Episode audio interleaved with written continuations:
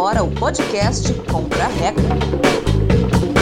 Olá, muito obrigado a você que deu play no podcast Contra a Regra. Estamos chegando na nossa 31 primeira semana e eu, Gustavo Chagas, tenho mais uma vez o prazer de anunciar os nossos participantes. Alessandro de Lorenzo, tudo bem?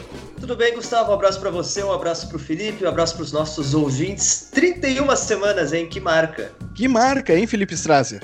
Não só a marca, mas um orgulho, né, de estar fazendo com vocês. 31 semanas seguidas, consecutivas, sem pausas.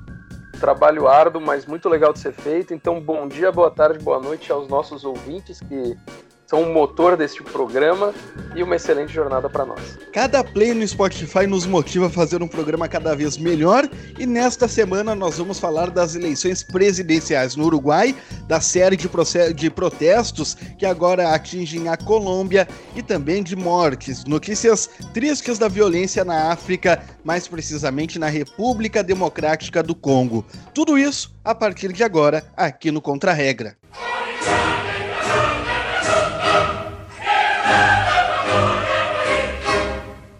Nosotros empezamos hablando de Uruguay, las elecciones presidenciales, pero no, no voy a hablar en español, até porque não tenho capacidade para tanto.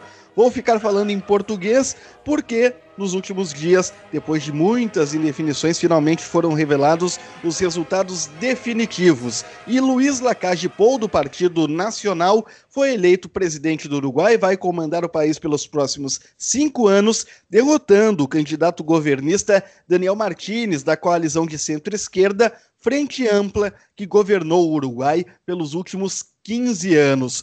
Os dois candidatos, depois de uma série de indefinições pelo número da votação, eles reconheceram os resultados e Lacage Pou, o vencedor, escreveu no Twitter: Meu reconhecimento e obrigado a todos os homens e mulheres que estão defendendo os votos e a democracia em cada mesa nos dias de hoje. Meu pensamento está com vocês, falou ele durante a apuração dos votos. E logo após o fechamento das urnas, no último dia 24, um domingo, Lacage Pou se declarou vencedor vencedor das eleições do Uruguai.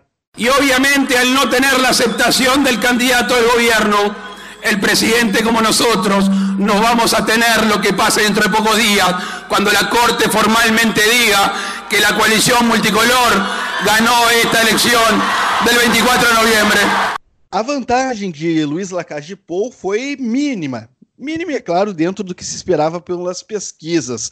Ele conseguiu um pouco mais de 30 mil votos a mais que o governista Daniel Martínez, num universo de aproximadamente 2 milhões de eleitores, a corrida eleitoral mais apertada da história do Uruguai na democracia, na história recente. E por conta dessa disputa acirrada, a Corte Eleitoral do Uruguai evitou declarar um vencedor logo após o fim da votação, anunciando essa contagem secundária de votos, um processo que se arrastou ao longo da semana depois do domingo das eleições. Daniel Martínez afirmou que o novo governo vai ter uma tarefa histórica em função da clara divisão no país. Lo que indica que tenemos la tarea histórica de buscar los entendimientos y las construcciones que nos permitan pensar en un solo país, en un solo Uruguay, gobernar para la gente. Aceptemos ahora el desafío y usemos la inteligencia. Aí palavras do ex-prefeito de Montevidéu e candidato derrotado à presidência Daniel Martínez, e agora, como nós falamos, a vitória de Luiz Lacage Pou põe fim a 15 anos de governo da Frente Ampla, que teve como presidentes Tabaré Basques, o atual mandatário, e também o mais famoso ex-presidente José Murrica, meus amigos. Uruguai finalmente elegeu seu presidente. E os polos da América do Sul, eles estão pouco a pouco se alterando, né? Se a gente falar politicamente, isso é uma coisa bastante interessante. A gente teve, né? Agora a gente tem o Uruguai trocando a, a centro-esquerda pela centro-direita, até porque o Uruguai ele não é tanto de radicalismos. A gente teve a Argentina trocando a direita pela esquerda, voltando a um governo peronista. Uh, a gente tem a Bolívia nesse processo todo aí de confusão, mas que parece estar trocando realmente a esquerda de Evo Morales por um governo mais à direita. Tem que se ver exatamente como vai ficar essa situação após as eleições, que ainda não tem data para acontecer. A gente tem os protestos no Chile, talvez a esquerda consiga uh, vencer numa próxima eleição a partir do desgaste do governo de Sebastião Pinheira. Então é interessante, né, essa modificação de polos, mas eu acho que o Uruguai ele tem uma situação uh, bem característica do país, país pacato, depois de tantos anos, né, 15 anos, essa mudança que chega principalmente em função de muita reclamação por causa da, da violência, uma sensação de segurança que se tinha no passado e que não se tem mais pelos eleitores uruguaios. Eu acho que mais, o que mais chama atenção é essa diferença mínima, né, Gustavo? 35 mil votos, vamos dizer que foi algo, eh, não foi 35 mil exatamente, mas um pouquinho mais de 30 mil. Eh, eu vi, inclusive, durante né, a apuração, quando essa era a diferença já, algumas pessoas dizendo: nossa, isso é um, metade de um estádio centenário. O uruguaio, que também é muito apaixonado pelo futebol, né, quando se junta o Penharol e Nacional naqueles grandes clássicos no estádio centenário, seria aí metade uma torcida, metade a outra. Como se uma torcida do estádio fosse a diferença entre dois candidatos. Isso numa eleição é muito pouco mesmo para o Uruguai. E o que mais chamou a atenção, o Alessandro citou, né, o Uruguai é um país pacato, apesar desse aumento de violência, tudo, mas continua sendo, comparado com o Brasil, um país muito pacato, foi que, embora a diferença de votos tenha sido muito pequena, uh, claro, um país menor e tudo, mas 30 mil votos é muito pequeno, não houve, nem houve nenhuma questão acerca da, da legitimidade da eleição, acerca de vamos recontar todos os votos porque não reconheço. Os candidatos reconheceram os resultados, esperaram, obviamente, a proclamação do resultado, mas não houve confusão, não houve briga, não houve tentativa de não, não estou aceitando que a contagem é mínima. Bom, e, e o curioso, né, é, é, é, diferentemente da América do Sul, tudo ocorreu normalmente no Uruguai, né? E é, é uma coisa assim, eu imagino uma eleição na Argentina com uma diferença de 30 mil votos. Uh, no Brasil, uh, falamos até país assim, mas imagina uma diferença de 30 mil votos numa uma Bolívia, no Paraguai, países que têm, uh, no Equador, países que têm um, né, um registro, um histórico de fraudes, um histórico de confusão, histórico de eleições que não são tão legítimas. Né? Vimos agora a Bolívia. Então, assim, para um país como o Uruguai, né, para um país na América do Sul, o, ter uma diferença tão pequena de votos e ocorrer normalmente a transição, ó, eu aceito, ó, aceito a derrota, eu aceito a vitória, não teve confusão nenhuma, é de se louvar, é louvável isso daí, sabe? Apesar de, do meio que o Uruguai está, é, é, louvável essa tranquilidade. É um sinal de maturidade política, né, que o Uruguai dá não só ao Brasil, mas acho que a América do Sul como um todo, né, como o Felipe disse. Quando a Corte Eleitoral do Uruguai evitou declarar um vencedor e disse não, vamos fazer uma contagem secundária porque a diferença é realmente muito pequena. Sendo o Uruguai, eu acho que pouca gente, ou para dizer a verdade, ninguém deve ter tido uma grande preocupação. Meu Deus, será que tem algum tipo de fraude? Agora imagina se fosse em outro país num ano tão difícil para a América Latina e para a América do Sul em particular, o Uruguai sempre dá bons exemplos. E essa contagem que causou estranheza até para nós brasileiros que não temos esse costume foi por votos de cidadãos é, idosos ou com alguma deficiência física, ou até pessoas que estavam fora de sua, do seu domicílio eleitoral e que tiveram que votar em outras regiões, e por isso tinha que ter uma contagem passasse por uma auditoria, uma espécie de auditoria, que era um dos chamados votos observados. E como a diferença de votos entre os dois candidatos era menor do que esses chamados votos observados, poderia ter a chance do resultado final ser diferente do que estava ocorrendo até então. No entanto, foi confirmando que se esperava a vitória de Luiz Lacalle Pou. Vale destacar que a vantagem que as pesquisas mostravam eram de 5 a 9% né, é, para o candidato do Partido Nacional, o candidato de oposição.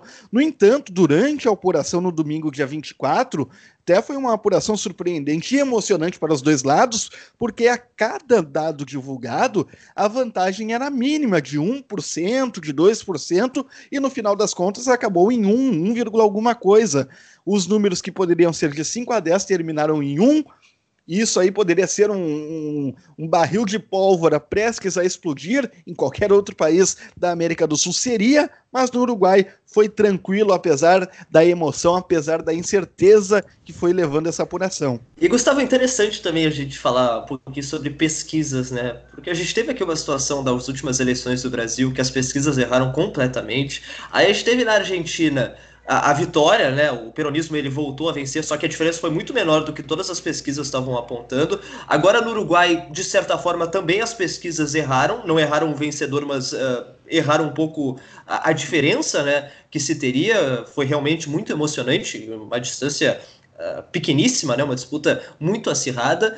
Então, o que está acontecendo? São as pesquisas realmente que internacionalmente elas não têm mais acertado, tem que se rever, ou são as pessoas que estão deixando para votar de última hora? A eleição do Trump, 99% de chance da Hillary Clinton ter sido eleita, era isso que estavam falando na véspera.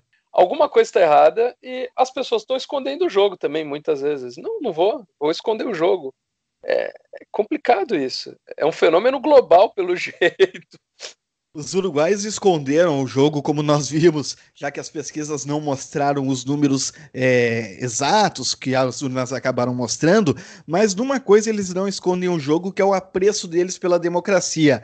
E um vídeo circulou pela internet nos últimos dias e a, o retrato do Uruguai, que eram militantes dos dois partidos, das duas forças políticas que estavam disputando a presidência, a Frente Ampla e o Partido Nacional. Os dois grupos na Rambla de Montevidéu, cantando o hino nacional antes das eleições. Cada um com a sua bandeira, cada um com a sua ideologia, e sim, ideologias diferentes, mas todos pensando no Uruguai e convivendo pacificamente.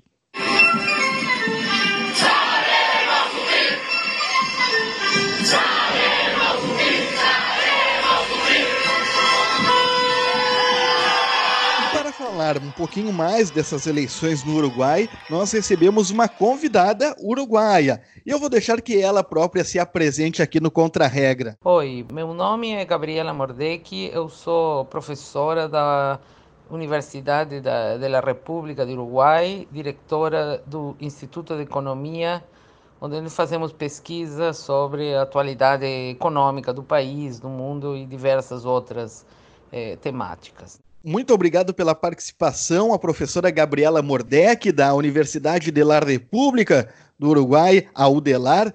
E começamos perguntando, professor, Uruguai, como nós viemos comentando, não só nesse episódio, mas em outros episódios do Contra-Regra, é um dos países mais estáveis da América Latina em questões econômicas e políticas.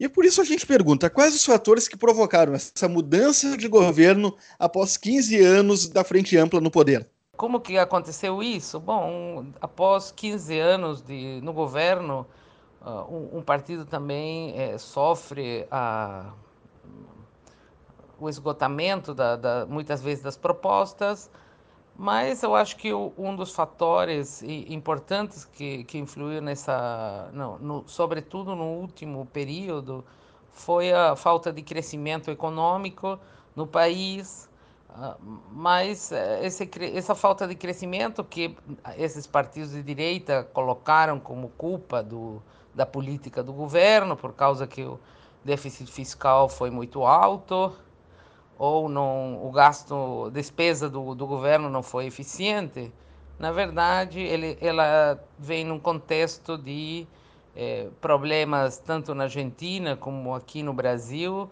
com caída do, do, do PIB, falta de demanda, caída dos preços internacionais dos principais produtos exportados. Então, é uma situação mais complexa. A, a questão política, como, como é, refletiu na, na, nas eleições, então é que, é que tem outros problemas que apareceram também, que se colocaram como importantes nesse contexto. Por exemplo, a, a questão da segurança pública, a criminalidade, não só no Uruguai, mas no mundo inteiro, tem avançado. As que, a, por que, que avança? No começo, a, a tese da, da, da Frente Ampla era que a pobreza era uma das, das fontes dessa maior criminalidade, mas após a aplicação de muitos planos eh, sociais, a, pobreza no Uruguai caiu para 9%, a indigência praticamente 0,1%, ou seja, quase que não existe. Também a desigualdade no país é, melhorou bastante, mas a criminalidade continua aumentando. Então, é outros grupos, é, eu acho que é mais uma questão que tem a ver com o tráfico de drogas e a organização, sobretudo na América Latina, de novas rotas de saída das drogas e também distribuição interna no, no país. Então, essa foi uma frente na qual o governo não teve bons resultados e também ah, na educação, apesar de que o orçamento da educação se incrementou em forma muito importante, ah, os resultados também educativos através das provas internacionais chamadas PISA, nas quais eh, os jovens uruguaios não se saíram muito bem.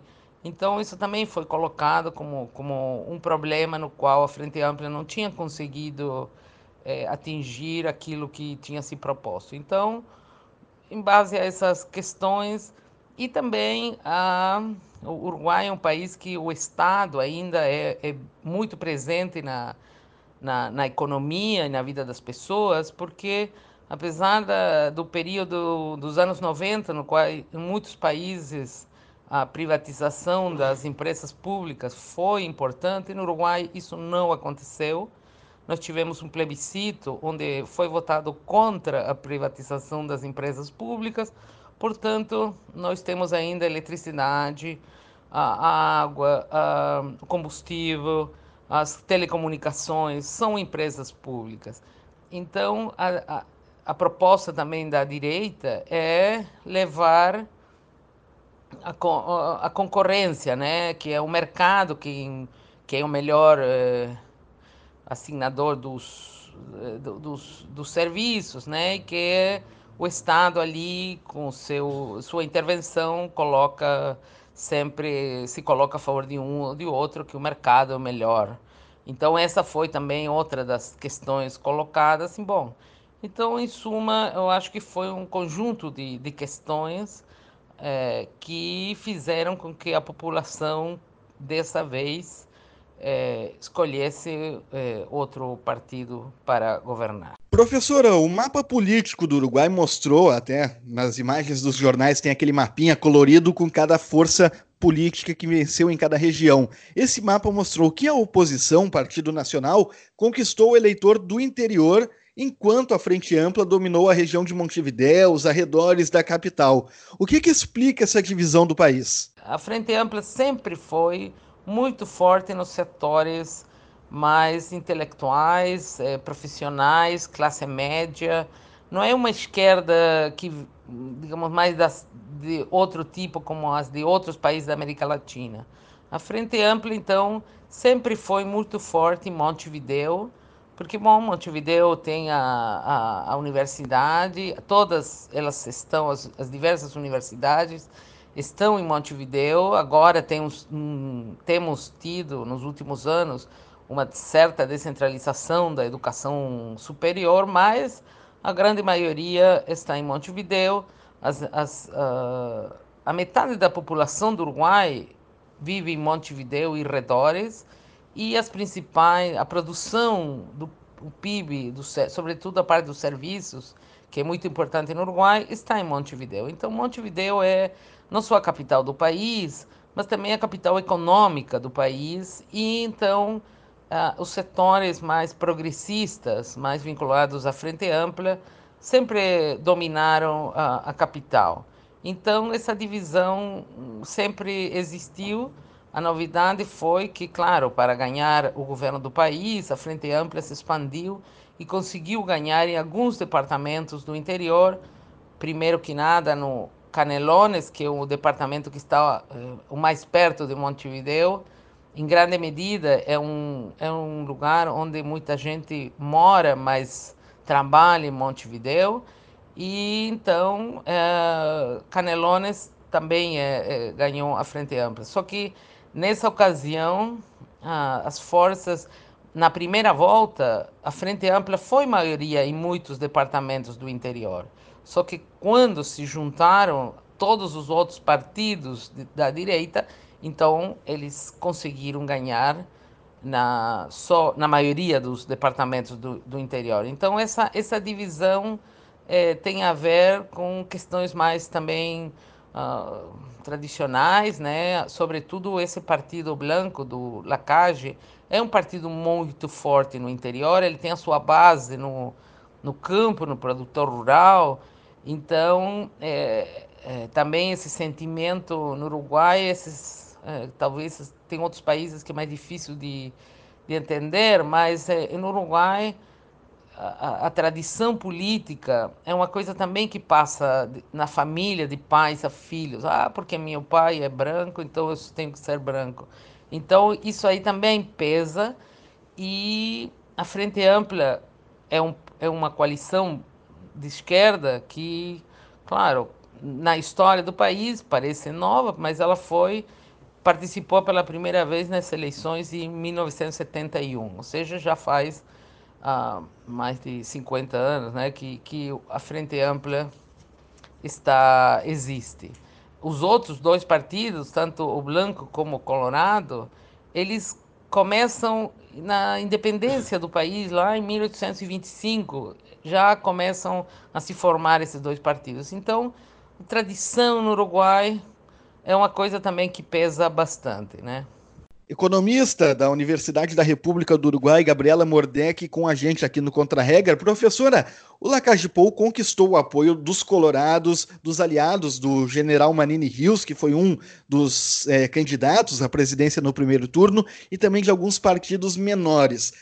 Com o apoio desses partidos nas eleições, como vai ser um governo do Partido Nacional em relação a essas demais forças políticas? Então, como que eles vão? Bom, agora essa questão é mais difícil. Eles somados, eles têm maioria na tanto em deputados como nos senadores, mas eles vão ter que eh, essa aliança vai ter que se construir de forma que todo mundo vote as propostas hum, conjuntas, né?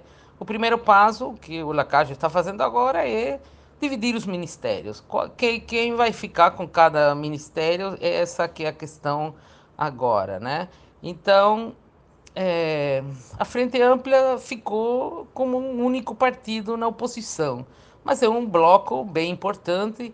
Ele, ele na primeira volta, que é onde se define o Congresso, ficou com ao redor de 40% dos votos, então ele vai ser importante na oposição, mas se ele se juntarem todos os outros, são maioria e vão aprovar as leis. Então, nesse sentido, enquanto eles estiverem juntos, não vão ter problema de aprovar as leis e, e, governar, né? Agora, a questão é até quando isso vai durar, né? A história das coalições uh, brancas e coloradas uh, no Uruguai, bom, eles duram os primeiros dois, três anos no, Uruguai, as eleições são cada cinco anos, então, ah, nos últimos dois anos de governo já começa a campanha política para o próximo governo, então, normalmente essas coalições se rompem, porque, claro, né, é melhor estar na oposição e criticar o que o governo faz, não? Somente se eles tiverem muito êxito, né, então será aí eles perdurarão juntos, né? Mas é mais provável que no final eles é, se dividam.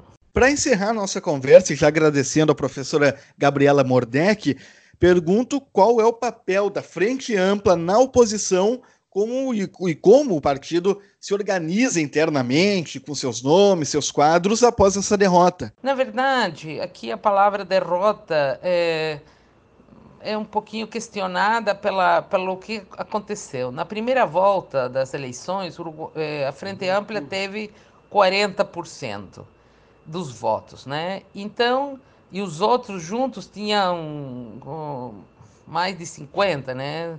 56%, o resto era branco e anulado. Então, a, a, a tarefa da, da, Frente Ampla foi imensa, porque a Frente Ampla conseguiu chegar a mais de 48% dos votos, ou seja, ganhou muitos votos daqueles que já tinham votado por esses partidos, mas decidiram não acompanhar a Lacage. A diferença final foi menos de 30 mil votos.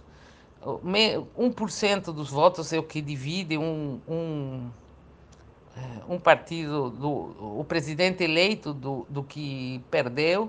Então, é, a, a, a igualdade é bastante grande E a Frente Ampla tem ali, além pela frente, nós em maio vamos ter eleições municipais. Então, eu acho que até lá a Frente Ampla vai tentar é, capitalizar essa subida final e se posicionar na maioria dos departamentos para tentar ganhar os governos é, municipais. E após isso, eu acho que vai ter claramente uma, um, um processo de, de, discussão interna sobre os erros, os acertos dessa campanha e procurar com novas lideranças, né? Porque os, os antigos, digamos, líderes do, da Frente Ampla, os mais tradicionais, os presidentes dos últimos anos, o presidente Tabaré Vázquez, o presidente Mujica, o ministro da Economia, que foi ministro dois períodos e no outro foi vice-presidente, que foi o Danilo Astori, eles já estão é, com, não sei, perto dos mais de 80 anos, né, ou perto dos 80, então é, novas lideranças vêm a reemplaçar. Aí está, muito obrigado mais uma vez à professora de Economia da UDELAR, Gabriela Mordec, que nos atendeu aqui no Contra-Regra, explicando um pouquinho do contexto político, econômico, social do Uruguai. Mais uma vez, um grande abraço, muito obrigado. Você que ouviu os nomes dos partidos não estranhe em relação com o futebol. O Partido Nacional não tem nenhuma relação com o Clube Nacional de Futebol lá do Uruguai e o Partido Colorado, muito menos, não tem nenhuma relação com o Inter aqui em Porto Alegre. Até vale destacar que um dos ídolos do Grêmio, Hugo de Leon, foi candidato à vice-presidência do Uruguai em 2009 pelo Partido Colorado, viu?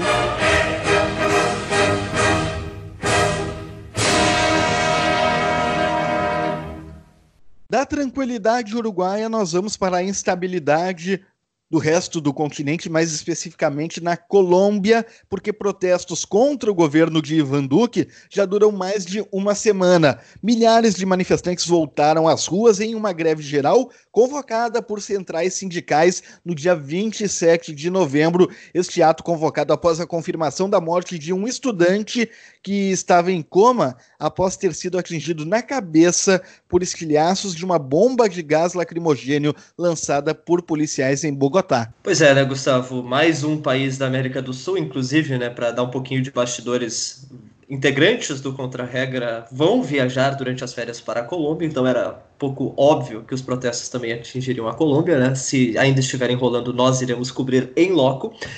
Mas, enfim, é uma, um cenário que tomou conta de boa parte, para não dizer quase a totalidade do continente, e que chegou agora à Colômbia, que também não vive né, os seus melhores momentos. O presidente Ivan Duque ele é muito criticado. Uh, Agora, pela repressão policial, né, essa morte do estudante Dylan Cruz, de 18 anos, acabou uh, inflamando um pouco mais esses protestos. Só que, além de reclamarem da repressão policial, os colombianos eles têm protestado muito contra alguns pacotes de reformas nas leis, nas leis tributárias, leis trabalhistas, também previdenciárias, que o governo está prevendo, está projetando. Algumas já foram para o Congresso, outras ainda estão sendo uh, formuladas para serem apresentadas em um segundo momento. Então, tudo começou com uma greve geral, e essa greve geral, ancorada também, claro, nas outras manifestações na América do Sul e mundo, e mundo afora, né? Que a gente também já falou aqui no Contra-Regra, elas acabaram ganhando uh, essa dimensão maior, não só em Bogotá, Medellín, Cali, outras cidades importantes da Colômbia também registraram protestos. É bom que se diga, apesar dessa morte, os protestos têm sido bem mais pacíficos do que nos outros países da América do Sul, só que isso demonstra também a instabilidade na Colômbia. E aí, se a gente tivesse um quadro, sabe aqueles quadros de quem viaja e vai riscando os países, vai colorindo né, os países uh, que já viajou, que já conheceu? Se o Contra-Regra tivesse um para marcar os países com protestos na América do Sul que a gente já falou, praticamente a América do Sul toda já estaria cheia, né? Ao longo desses 31 episódios, nós falamos quase de todos os países em crise na América do Sul. Talvez o Uruguai foi o único que não teve crise, mas nós também falamos do processo eleitoral ao longo desse, desse semestre de 2019. Estaria faltando talvez um Suriname, uma Guiana Francesa? É que eu tenho a minha mentalidade da América do Sul focada no mapa da Comebol. Eu sempre me esqueço daquele trio de países. Bom, se for pela Comebol, vai ter Espanha e Japão na América do Sul também. a Guiana teve protesto. Guiana Francesa teve protesto. Uh, o Emmanuel Macron, naquela época, o presidente da França, naquela época que peitou o presidente brasileiro Jair Bolsonaro com relação à Amazônia, defesa da Amazônia, teve protesto na Guiana Francesa por ações que o Emmanuel Macron queria, é, que o Emmanuel Macron cobrava de outros países, mas não realizava na própria Guiana Francesa. Ele foi cobrado no próprio país por causa disso. Então, na Guiana Francesa também podem ser riscados. Olha aí, ó. Então talvez só o Suriname, por enquanto. O Suriname é o único. E, bom, e uma coisa que chama atenção é, é para ver a, a, extensão né, desse problema que atinge. É, é, um problema endêmico da América Latina, podemos dizer assim, mas com o nosso foco aqui, América do Sul, uh, é que todos esses protestos, apesar de uh, serem contra pacotes do governo, como é o caso da, da Colômbia agora, uh, no Chile, até uma mudança constitucional, vai ter uma nova constituição no Chile. Na Bolívia, a questão das eleições com fraude, essa sucessão confusa que acontece lá, mas todos tiveram também a protesto contra a corrupção.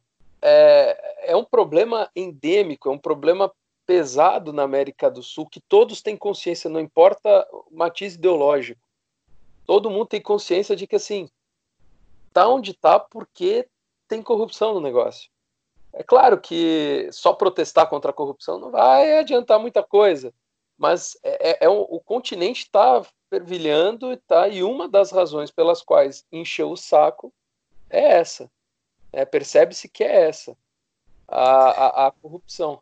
E a, a, Colômbia ela tem um, um, ponto bastante semelhante, por exemplo, com a Bolívia e até com o Chile, um pouco menos, que é a questão do crescimento econômico. A, a gente tem, por um lado, né, a Argentina passando por uma crise econômica muito grande, só que a gente tem alguns países da América do Sul estavam conseguindo e estão conseguindo ainda manter uma estabilidade econômica. A gente exclui o Chile porque os protestos no Chile agora acabaram fazendo com que a própria economia desandasse. Só que o Chile sempre foi um exemplo de economia e os, os manifestantes eles não reclamavam disso, eles reclamavam de, de problemas de desigualdade social. A economia por lá sempre se manteve, digamos, estável e como uma das referências da América do Sul. A Colômbia ela tem um crescimento médio que passa dos 3% ao ano ou seja, é um bom crescimento para a América do Sul, um pouco menor do que a Bolívia, uh, mas ainda assim um crescimento notório dentro do continente. E, de novo, não é esse o problema. Quer dizer, mesmo os países que estão conseguindo crescer e que têm conseguido colocar práticas econômicas favoráveis, que fazem o país avançar, eles têm problemas sérios de um outro lado. A corrupção, como o Felipe trouxe, problemas previdenciários, os colombianos têm reclamado muito que a previdência lá não é boa e tem as mudanças eh, que o Ivan Duque estaria defendendo, porque ele até nega, uh, segundo os manifestantes, piorariam essa situação. Então vai muito mais do que apenas a economia. É mais um país, mais uma manifestação que deixa isso bem claro. Não adianta crescer 3, 4, 5, 10% ao ano se a população continua sofrendo. Pois é, e o governo chegou a prometer uma redução de impostos para os mais pobres, só que foi considerado insuficiente pelos manifestantes e o Alessandro falou, a insatisfação é geral não vai ser com um ou outro ato que a situação vai ser resolvida. E até o Chile, para recuperar uma outra crise da América do Sul, é, aprovou uma redução pela metade nos salários do presidente, do vice-presidente, dos deputados, ministros, só quem ficou salvo foi o pessoal da Justiça e do Ministério Público lá no Chile. Parece com algum país da América do Sul e não faz fronteira com o Chile. Pois é, a América do Sul repete os países, cada um repete a história do outro e não a boa história, né? Quase sempre a história negativa, a história que desanda sempre com problemas na democracia, na economia, nos direitos humanos, as coisas boas a gente não consegue aprender. Algumas pessoas defendem que isso tudo, na verdade, é fruto da colonização. Né? Não sei o quanto isso realmente é verdade, ou o quanto isso realmente impacta até hoje, mas o fato é que, se a gente for pegar a colonização. Bom, o Brasil teve uma colonização diferente, né? colonização portuguesa, só que o resto da América, colonização espanhola.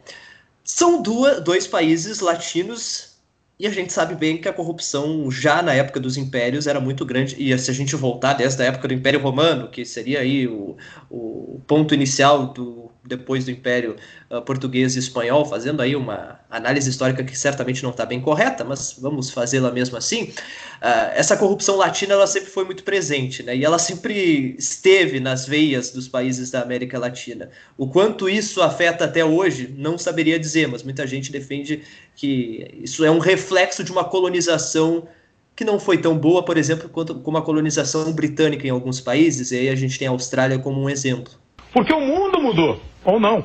Exatamente, Kleber Machado. Mas vamos ouvir um outro filósofo, e daqui a pouco nossos ouvintes vão entender por que, que ele é filósofo.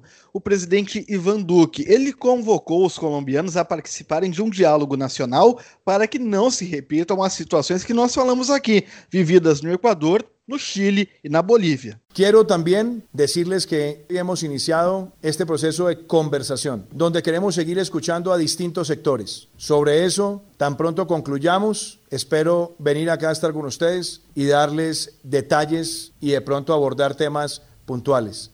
Além disso, o governo colombiano expulsou 59 cidadãos venezuelanos acusados de envolvimento nos protestos iniciados no dia 22. Em cidades como Medellín e Cali, além da capital Bogotá, foi imposto um toque de recolher, bem como no Chile, por conta de saques. E tem também influência americana. Olha só que novidade!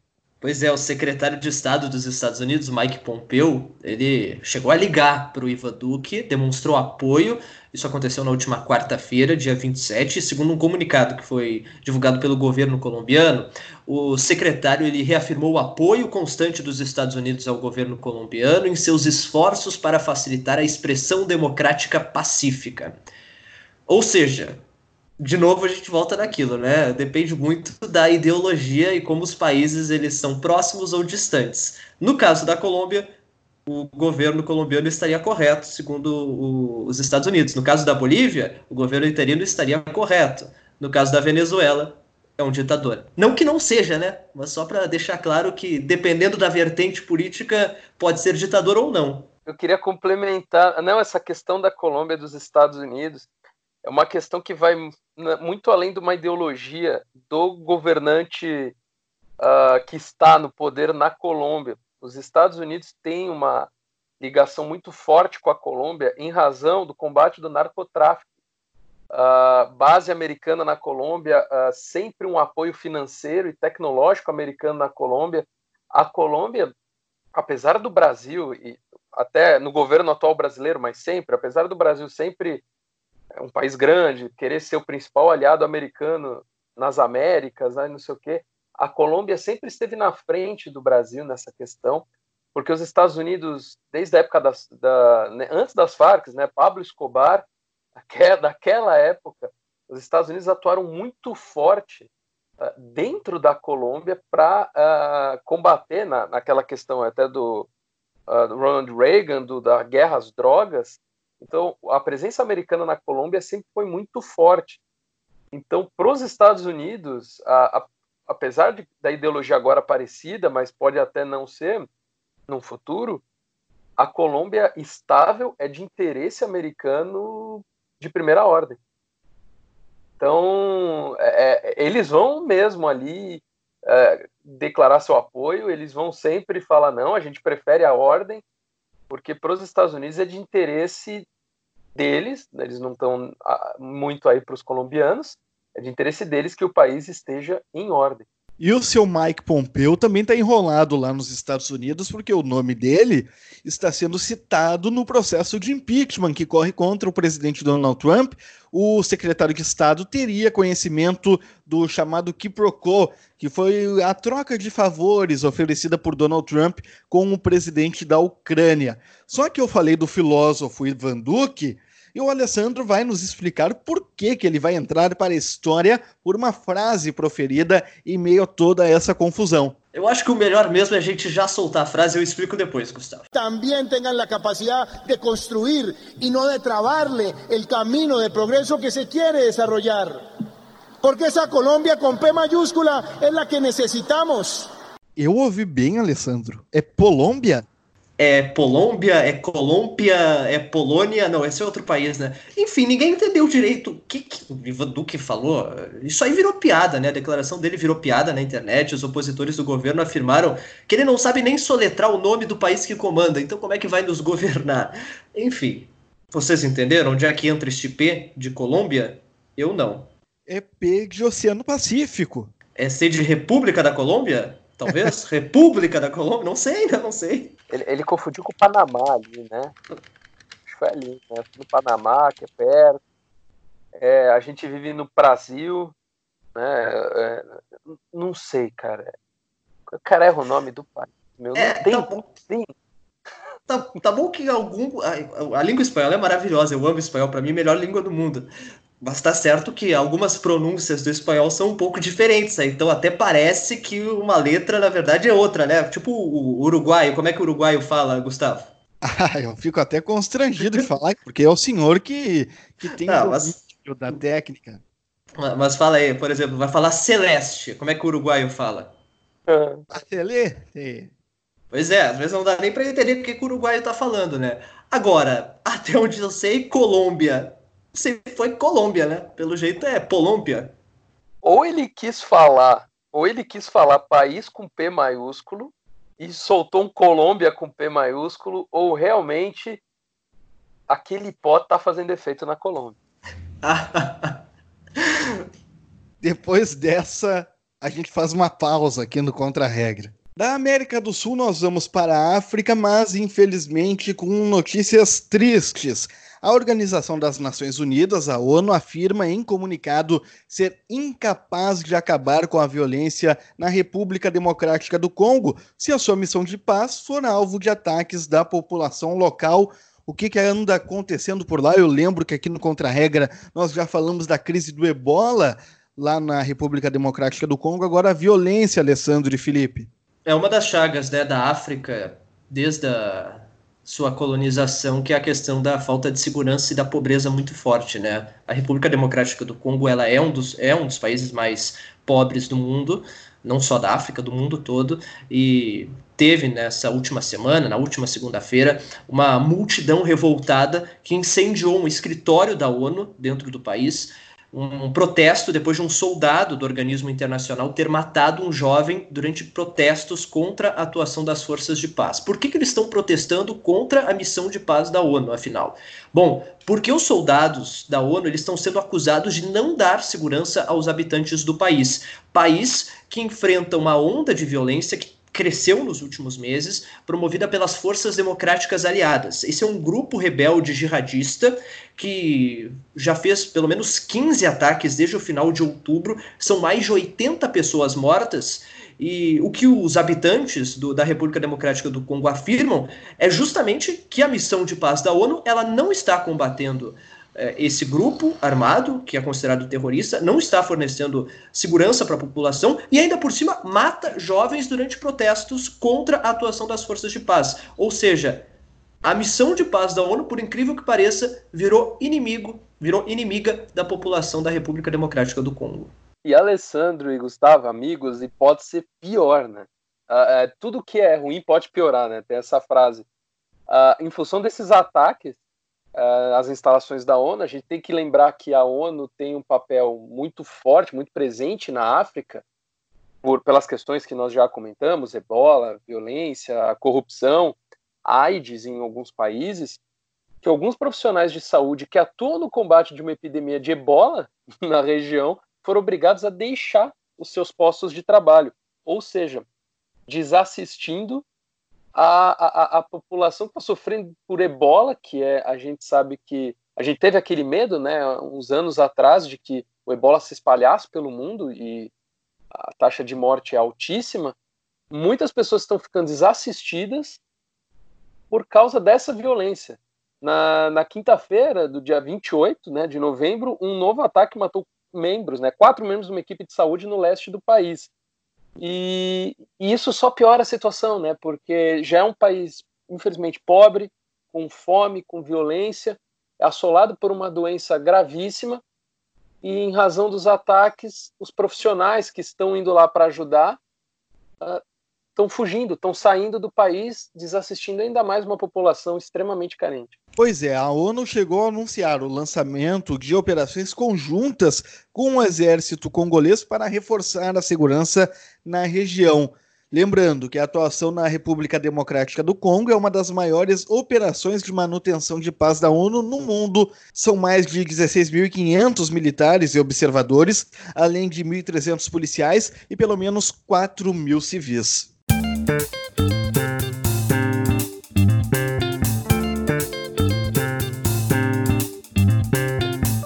Lista da semana. Bom, amigos, ouvintes, amigas ouvintes, a lista dessa semana tem um gancho, como a gente diz no jornalismo, né, um gancho, um gancho curioso. Uh, os habitantes né, um remoto arquipélago de Bougainville, no Oceano Pacífico, vão decidir entre uma maior autonomia ou independência deles com relação a Papua Nova Guiné. O referendo que começou no dia 23 de novembro vai até o dia 7 de dezembro e a votação está prevista num acordo de paz assinado em 2001 com o governo de Papua, após mais de uma década de um conflito armado, motivados por discussões em relação à compensação por danos ambientais causados numa mina de cobre australiana no local. Vale lembrar que Papua Nova Guiné, toda aquela região, já também fez parte da Austrália. Então, a presença da Austrália naquela região é muito forte, além da presença de Papua Nova Guiné, obviamente, que é o país da, da região a colônia foi uma, a ilha foi uma colônia australiana até os anos 70. No total, são 206 mil e alguma coisinha de eleitores. E mesmo que a escolha do país, da região, né, perdão, seja por independência, o governo de Papua Nova Guiné pode simplesmente negar isso daí. Então, portanto, além deles votarem, se quiserem ou não serem independentes, Bougainville vai ter que convencer o parlamento de Papua Nova Guiné para, ó, Vamos lá, libera nós aí. É, o arquipélago de Bougainville é cobiçado inclusive pelo governo chinês por ter um dos mais ricos depósitos de ouro e cobre do Pacífico. Várias empresas de mineração demonstraram interesse em retomar as operações no local inativas desde 89, só que o governo da região falou: vamos esperar as coisas se resolverem, que aí a gente decide. E nessa onda de novos países né, que podem surgir, Bougainville, imagina, nós vamos ter um novo país na Oceania, Bougainville, ou não. Nossa, a lista dessa semana é sobre os países mais novos do mundo. Vocês sabem, amigos, quais são os países mais novos do mundo? Quando surgiram os, os mais novos países? A gente fala, né? O Brasil é um país novo, né? A gente está no novo mundo. O Brasil tem 500 anos e é um país novo. Porém, existem países em continentes, alguns chamados de velho continente, que são muito mais novos do que o Brasil e a lista dessa semana é sobre eles.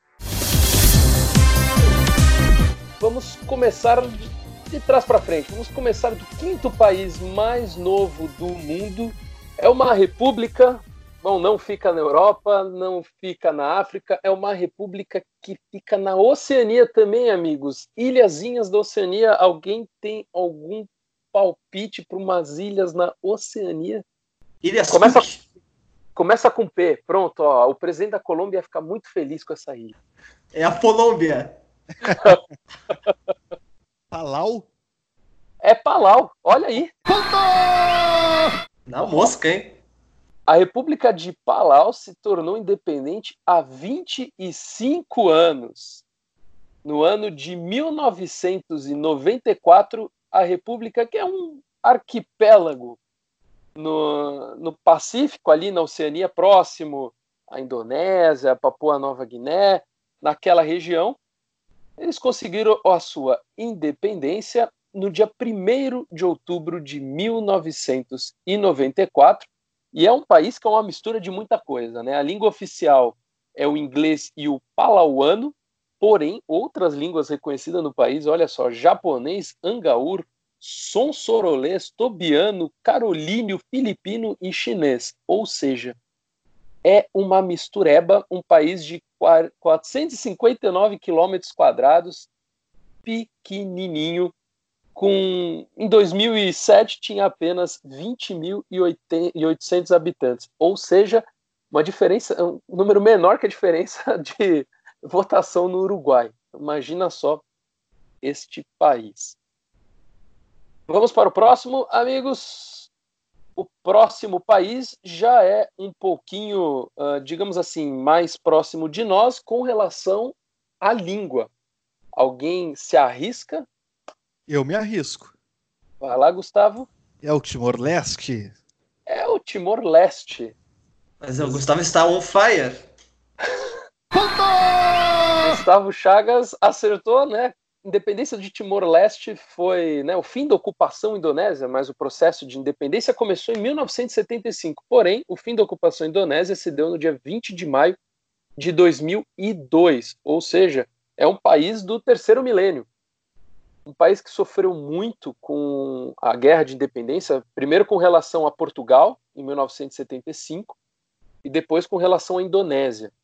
Uh, tiveram milhares de mortes nessas, na guerra de independência. A ONU, a missão, uma missão da ONU trabalhou muito forte em Timor-Leste. Se eu não me engano, o Brasil mandou alguns soldados para o Timor-Leste também, como missão da ONU, um país de língua portuguesa, e que tem por volta de 1 milhão e 300 mil habitantes, um país pequeno, um país, infelizmente, também muito pobre, que faz fronteira simplesmente apenas com a Indonésia, que era seu antigo. Não sei, não era metrópole, porque não era uma colônia, mas fazia parte da Indonésia. Próximo país, meus amigos, agora sim, são dois países num só, numa tacada só. E essa é meio fácil de saber, dois países na Europa e de uma tacada ah, só. Essa, essa eu já, já tenho mais né, consciência. Jogou Copa do Mundo, inclusive, não? Jogou Copa do Mundo. É, a Sérvia barra Montenegro, que hoje cada uma é uma, né? Exatamente. A Sérvia barra Montenegro, como o Alessandro falou, era um país, era a Sérvia e Montenegro, que tinham se tornado independentes da Iugoslávia. É, fizeram parte da Iugoslávia desde 1945 e se tornaram independentes uh, a Sérvia e Montenegro após a desintegração, após o fim da Iugoslávia. Porém, no dia 5 de junho de 2006, a região da Sérvia e a região de Montenegro resolveram se separar, cada um para o seu lado, e formar os dois países, a Sérvia e Montenegro. Dois países na Europa reconhecidos mundialmente, uma, uma saída razoavelmente tranquila, porque naquela região nada é muito tranquilo. A Sérvia com um pouquinho mais de 7 milhões de habitantes e aqui está, vou fazer até um adendo aqui, uma, aqui está a questão na Sérvia. A Sérvia tem a Sérvia tem um pedacinho dela que, que se separou, quer se separar, que se chama Kosovo.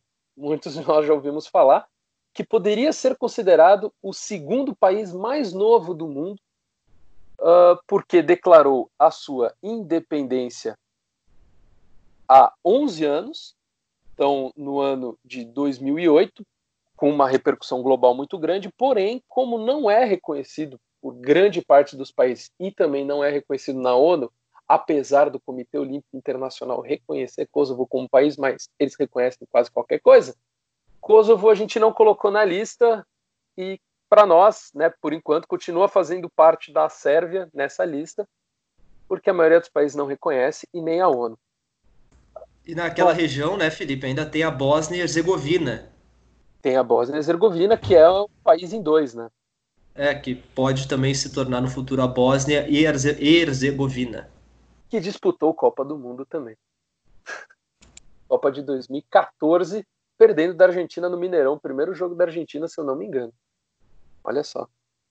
E só para voltar agora, Montenegro, um país bem menor que a Sérvia, a Sérvia com 7 milhões de habitantes, Montenegro com apenas a estimativa é de 700 mil habitantes, ou seja, 10% da população da Sérvia, um país bem pequenininho, mas duas repúblicas reconhecidas pela ONU, reconhecidas por pela maioria dos países aqui do mundo. E Vamos para o país mais novo do nosso planeta, a não ser que Bougainville resolva ser independente, e vocês devem saber qual é. Na África, essa é muito fácil. O Sudão do Sul. Esse foi bem recente, né? Sudão do Sul, exatamente. Sudão do Sul se tornou independente no dia 9 de julho de 2011, ou seja, um país de oito anos de idade num, no continente, digamos, mais antigo do mundo, dos mais mais antiga população do mundo, é o país mais novo do mundo. Se separou uh, pacificamente, podemos dizer que este processo de votação foi pacífico, mas a relação entre Sudão e a região do Sudão do Sul na época era muito conflituosa por causa de questões de petróleo, de riquezas, de uh, riquezas naturais e minerais ali. Uh, e o Sudão do Sul, infelizmente, nasceu como um dos países mais pobres do mundo. Nasceu com uma população extremamente pobre, desassistida, uh, um país de 11 milhões de habitantes, porém com uma renda per capita que um, um PIB per capita, perdão, que não passa de mil dólares por habitante, né? E com um IDH de 0,388, um dos mais baixos do planeta. É uma até hoje, né? O Sudão vive com a também ajuda internacional para sobreviver, tem missões que auxiliam o andamento do país. Porém, é um dos países mais novos do mundo. Esperamos que, como os outros países, pelo menos tenha uma estrutura e que se desenvolva pacificamente. E amigos, para terminar essa lista, a lista de países novos já terminou, o país mais novo nós já falamos, que é o Sudão do Sul, mas tem uma curiosidade: todo mundo conhece a, neutralidade suíça, aquela coisa tradicional. E para ter uma ideia, eu buscando nessa lista né, os países aceitos pela ONU, né, como Estados-membros, fui ver que a Suíça é um dos Estados-membros mais novos da ONU. E é curioso isso. A Suíça, além disso, é o país, o único país que virou membro da ONU por votação popular. A Suíça era membro observador da ONU até 2002. No dia 10 de setembro de 2002, o país entrou como membro pleno após uma votação de seus habitantes que decidiram, tá, a gente é neutro, mas com relação à ONU, eu acho que como está todo mundo junto, a neutralidade pode continuar ali porque a gente vai estar no organismo que congrega todos os países. Imagina só, um dos países mais antigos do continente europeu, um dos mais tradicionais, só foi ser membro pleno das Nações Unidas por votação popular em 2002. E seguem fora da União Europeia, né? Seguem fora da União Europeia e da maioria dos, dos organismos multilaterais do planeta, a, por, em razão da neutralidade. E é muito curioso que eles fazem parte principalmente de organismos ligados à ONU, afinal de contas, fazem parte da ONU. Porém, uh, era engraçado, né, que apesar deles estarem não fora da ONU, mas como membro observador, muitas das organizações da ONU ficam em Genebra, na Suíça. Então, assim, a Suíça recebia a ONU mesmo não sendo membro pleno da ONU. A Suíça não se mistura com essa gentalha. Sim, mamãe. Gentalha, gentalha! Meus amigos, há algumas semanas a lista do Felipe falou das cidades mais poluídas do mundo. E agora a poluição virou até negócio, Alessandro de Lorenzo. Nesse mundão. Uma boa sacada de um bar lá em Nova Delhi, a capital da Índia, que está oferecendo doses de oxigênio aromatizado para a população. Um precinho módico de R$ 27,00 por 15 minutos de inalação de ar puro, que promete deixar o corpo dessas, desses clientes desintoxicado de poluentes. A gente já falou por aqui né, que a Índia e o continente asiático, aquela região como um todo sofre bastante com a poluição, foi um dos assuntos da lista do Felipe e e por, por isso, né, justamente por, por essa questão, Nova Delhi chegou a declarar, inclusive, estado de emergência em função dos índices assustadores de poluição. Só que é, o grande problema é que alguns médicos estão questionando se realmente inalar oxigênio, como é oferecido nesse bar, tem benefícios para a saúde, já que eles sustentam que o problema, na verdade, da Índia e de toda essa região é a baixa qualidade do ar e não o baixo nível de oxigênio. Quer dizer, o oxigênio está lá, mas ele está poluído. De qualquer forma, este bar em Nova Delhi inovou e está ganhando dinheiro vendendo oxigênio. Que tal? Pô, 27 reais? É, mas o, tem que lembrar que a cidade está poluída, né? É aromatizado com o quê? Pode escolher, Felipe. Qual você prefere, menta ou lavanda? A lavanda é gostoso, cara. Menta é bom pra garganta, é uma balinha, mas lavanda é um cheirinho bom. E Gustavo, qual você escolhe? Eu prefiro o ar de Porto Alegre do jeito que é mesmo. Sem aromatizar nada, né? O meu pulmão é provinciano, não, não gosto dessas coisas muito chiques. tá bom. Abre aspas. E nós encerramos o Contra-Regra voltando à América do Sul, porque a gente até tenta sair, mas ela nos obriga. Volta porque tem notícia, porque tem uma surpresa e essa surpresa vem do Paraguai e vem de um senador com um nome, no mínimo, surpreendente, um nome realmente autóctone, um nome que representa esse continente. O senhor Paraguajo Cubas, o que que ele falou para merecer a abertura de aspas aqui no Contra-Regra? O senhor paraguaio, que é paraguaio e é senador do Paraguai, ele afirmou numa confusão, em meio, em meio a uma confusão com policiais e agricultores, né, durante uma ação de policiais na fazenda de um brasileiro, no município de Mingaporã, no departamento do Alto Paraná, ele afirmou que, olha só, tem que matar aqui pelo menos uns 100 mil brasileiros bandidos. Hay que matar acá pelo menos 100 mil brasileiros bandidos. Esta foi a frase do senhor paraguaio Cubas, que falou que sabe quantos brasileiros tem no nosso país? Tem 2 milhões. Desses, 100 mil são bandidos e tem que matar. Paredão para esses brasileiros desgraçados que fazem isso. O fazem isso é comprar terras, né, ter fazendas e plantar soja ou fazer né, criação de gado e devastar algumas florestas do Paraguai, como já é feito aqui no Brasil eles fazem isso também, alguns fazendeiros fazem isso no Paraguai. Em razão disso, este, agora posso falar, ex-senador, porque foi caçado por causa dessas declarações, e por causa disso ele declarou que 100 mil brasileiros bandidos deveriam estar no paredão e serem mortos. E agora o senador paraguaio Cubas não é mais senador, ele foi caçado. Foi caçado uh, porque ele foi denunciado no Ministério Público em razão dessa declaração, como um senador vai falar uma coisa dessa, os senadores acusaram o colega, e ele é conhecido no país como paio, de comportamento xenófobo. Ele se classifica como um anarquista. E os produtores ficaram indignados né, com a atitude do senador, e segundo os brasileiros que vivem lá, eles vieram para o, para o Paraguai, é difícil para falar, para trabalhar a convite do governo, alguns brasileiros. Em razão de toda essa confusão, ele foi caçado e o cargo dele está vago por enquanto. Alessandro, tem algum comentário a fazer depois dessa notícia que trouxemos aqui no Contra-Regra? Eu acho que agora é aquele momento que cabe e que não foi dito até este presente momento, até o presente momento do programa dessa semana, daquele nosso bordão, né, Felipe? Pobre América do Sul. E, e, olha só, eu fuçando um pouquinho, eu vou, eu vou falar, esse, Alessandro, fale esse bordão depois disso, agora que eu vou falar sobre o senhor paraguaio. Ele era o único senador da formação minoritária chamada Cruzada Nacional. Ele havia sido penalizado em abril com suspensão de 60 dias por fazer agressões verbais ao senador então presidente do Congresso, Silvio Ovelar, porque na sessão anterior Paraguai, Cubas jogou água em vários de seus colegas, inclusive em Fernando Lugo, ex-presidente paraguaio.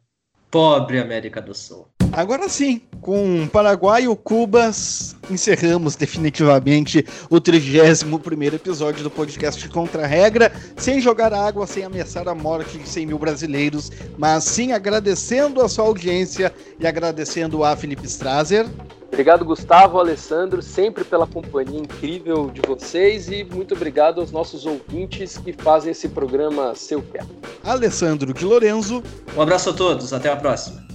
E eu, Gustavo Chagas, para me despedir e agradecer mais uma vez a sua audiência. Continue nos acompanhando aqui no Spotify, Twitter, Instagram, Facebook, todas as plataformas onde o Contra-Regra está trazendo notícias do que acontece do lado de lá da fronteira. Ficamos por aqui. Tchau.